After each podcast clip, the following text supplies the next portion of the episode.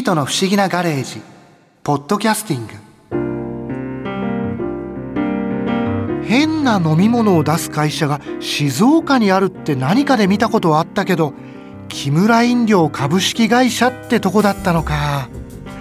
会社の名前は普通だけど社長の木村秀文さんのお話は面白かったな。あ木村さんあの変わり種のはい。サイダーをいろいろ作られてるんですか、えまあうちの場合はわさびラムネとか。わさびラムネ？まあ静岡特産ですねわさびね。静岡特産のわさびを使ったラムネですね。はい、ツンとするラムネだったんですね。でその後出したのがカレーラムネですけど。カレーラムネ？かカレー味のラムネなんですけど。でそれを出した時もやはり社員に飲ませてみたらもうほとんどの人が美味しくない。とまずいと。想像つかないですもんね想像がつかない味でこんなの初めて飲む味だから絶対売れるわけがないと結果的には結果的にはカレーラムネまあカレーラムネミリオンセラーで100万本以上売れましたのであ売れたんですね売れちゃったんですね。でなんで売れたかっていうとまずいまずいでこんなまずいもの今まで飲んだことないって話が盛り上がるじゃないですか。ま盛り上がるんですけどま飲んだことない人はその会話に参加できないじゃないですか。でそうするとその人はどうするかというと探し求めてとりあえず飲んでみる。そうするとまずいまずいで盛り上がるかいやそんなまずくないと思うっていうかよくわかんないっていうのとね大体3等分分かれると話が盛り上がるんですね。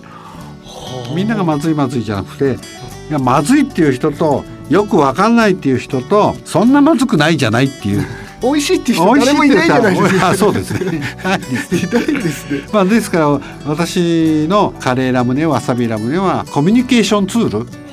飲まなければその会話に参加できないし、ちなみにそれ発売されたのってのはいつ頃なんですか、えー、と今から10年ぐらい前ですね。あそんな前なんですね、あその前に。ったんですね、はい、もうその前にあってでその時に変わり種ラムネの走りになって、まあ、同業者も木村さんこんな変なの出してて売れるわけないってみんなちょっとしらっていうか形だったんですがものすごい数売れてしまったもんですから翌年各地で変わり種ラムネを出し始めたっていうことでエポックメイキングな商品ということでカレーラムネわさびラムネまあその当時は杏仁ラムネっていうのもあったんですけどねじゃあ変わり種って言ってもまだまだ結構いろんな種類がある。いろんな種類ありますね。1年前ですとうなぎコーラとか桜コーラ。まあこれは美味しそうでしょ。さ桜コーラはなん美味しそかうですね今までの中では。それからまあ今年発売したばかりなんですがたくあんコーラと梅干しコーラですね。コーラなんですよね。コーラなんです。カラフルなね。あの梅干しはまあ赤。味も梅干しの味ですしたくあんはたくあん色ですし。え黄色？黄色なんですね。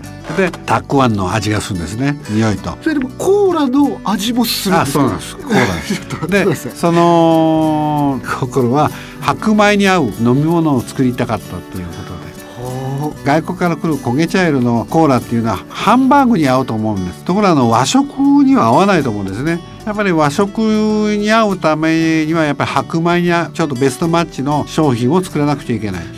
でしかも日本人のこの微妙な味のバランス酸っぱさ甘さ渋さしょっぱさ。えそういうのがうまくバランスを取った日本人でなければ作れないと思ってたんですね。で結局ご飯ですから和食になると思うんですがその時にはカラフルでないといかんですね。う色合いが。色合いが。でちょうどあの6月18日に発売したそのたくあんコーラと梅干しコーラはおにぎりの日に出したんですね。もう本当に最近最近出したばっかりですねそれでも本当に例えばご飯食べながら飲めるようなものなんですか？あ飲めますよ。あの、えー結構。合うんですか？本当に。私も何回も食べながら飲んでる。それ逆にそれを飲むとなんか喉が渇いたりとか脳とか乾くっていうかあの結構塩分も入ってますので、まあ、熱中症にもいいかなって。えー、でもたくは梅干しコーラですよね。はい、それで昨日まで台湾の展示会でたくあんコーラ梅干しコーラちょっと試飲を台湾の人に飲んでもらったら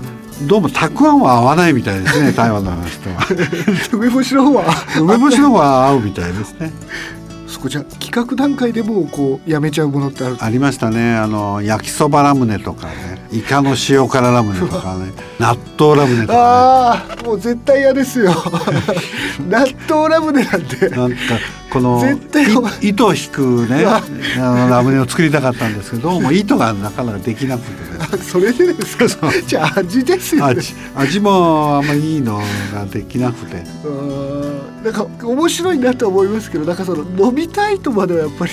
そうですね。だからちょっとゲテモノにちょっと行き過ぎちゃったもんですが、まあ、そこのとか自制心を働かせてやめときましたね。やめたってことなんですね、はあじゃあ本当にいろんな種類があって。そうですね。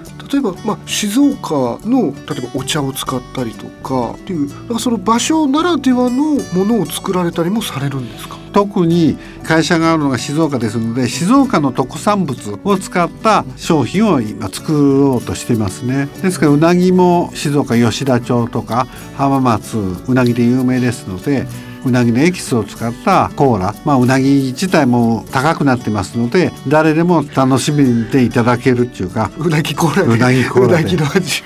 うなぎの食べれない人はまあうなぎコーラでも飲んで スタミナつけてもらうつくんですか？夏。あまたうな重のお供にねうなぎコーラを飲んでいただければスタミナ2倍につけていただける。ですから静岡の特産物を使ったマスクメロンサイダーとか静岡いちごサイダーとかもちろんみかんもそうですね。静岡みかんサイダーとか、この様子美味しそうですね。美味しそうですね。これ美味しいですよ。美味しいです。普通に美味しいサイダーですね。でなんでコーラとサイダーが違うかっていうとサイダーっていうのはもうその食材自体が美味しければ美味しいサイダーができるんですよ。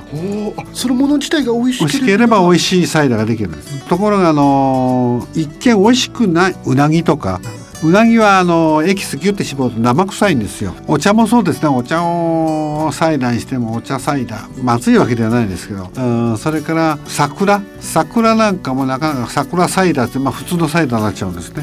桜のなんかエキスが入ってたり桜のエキス花びらのエキスをギュッと絞って入れてあるんですけどあまり味に特徴のないやつとかはその素材自体が美味しくないものそれはコーラにした方がマスキングできるマスキングっていうことは特徴のある癖のあるやつをオブラートに包んだような形で飲みやすくしてくれるんですねコーラは。コーラがこう包み込んでくれる。包み込んでくれるんですね。それでも結果的に美味しくなる掛け合わせではないんですよね。うんですからあのたくあんコーラにしても梅干しコーラにしても白米とコンビネーションで食べると美味しくなると。まあ本当にそのままですとしょっぱくて梅干しとかなかなか単独では食べれませんけどコーラでオブラートに包んでそれで白米を食べることによってあのしょっぱさ酸っぱさ甘さうまさそこら辺がうまくバランスを取れて美味しくいただける。他に何もおかずいらない。白いご飯と白いご飯とだコーラだけ。と本当ですか？そういう。でもなんかそこまで言われると一回試してみたくなりますいや試してください。なんか。木村さんの会社ならきっとピートが好きなコーラも作ってくれるぞ何がいい？鰹節コーラ？ああそれともアジの干物コーラ？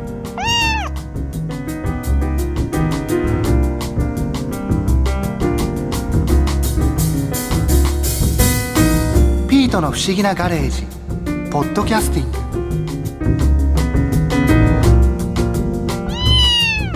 ここで耳寄りなお知らせです。